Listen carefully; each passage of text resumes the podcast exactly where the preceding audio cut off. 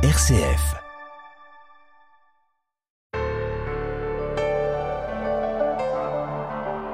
Nous célébrons cette année le bicentenaire du diocèse de Blois.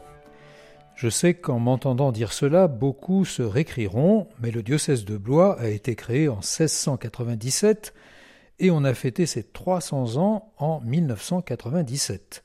C'est exact, mais en réalité le diocèse de Blois a été créé à deux reprises, en 1697 et en 1823.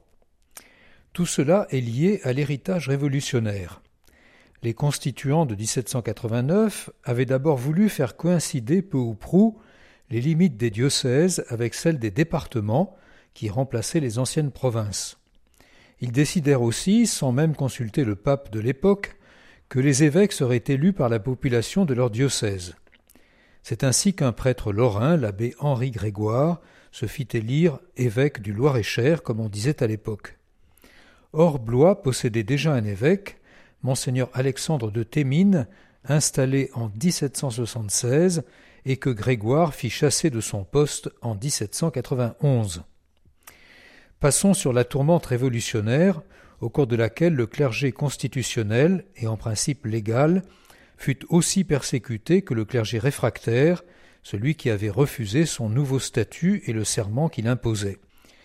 Lorsque le général Bonaparte accède au pouvoir avec le coup d'État du 18 Brumaire, 9 novembre 1799, il se préoccupe de rétablir la paix de l'Église, non par conviction personnelle, mais par calcul politique, et il signe en 1801 un concordat avec le pape. Au passage, afin de s'assurer un meilleur contrôle de l'Église de France, où les évêques ont désormais un statut de fonctionnaire dévoué au pouvoir en place, il supprime ou regroupe un nombre important de diocèses. C'est ainsi que le diocèse de Blois disparaît et se retrouve rattaché à celui d'Orléans.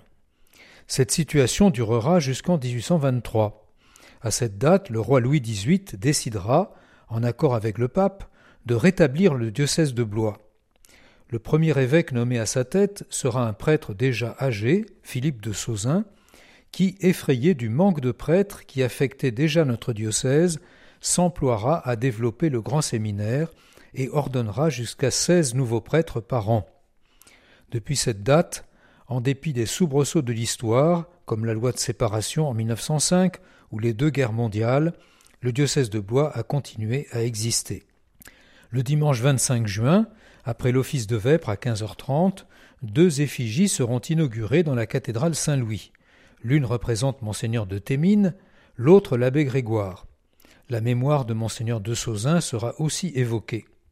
Il est important, au-delà des fractures qui ont marqué notre histoire nationale, de retisser notre mémoire pour nous souvenir en premier lieu non pas des péchés des hommes, mais de la fidélité de Dieu.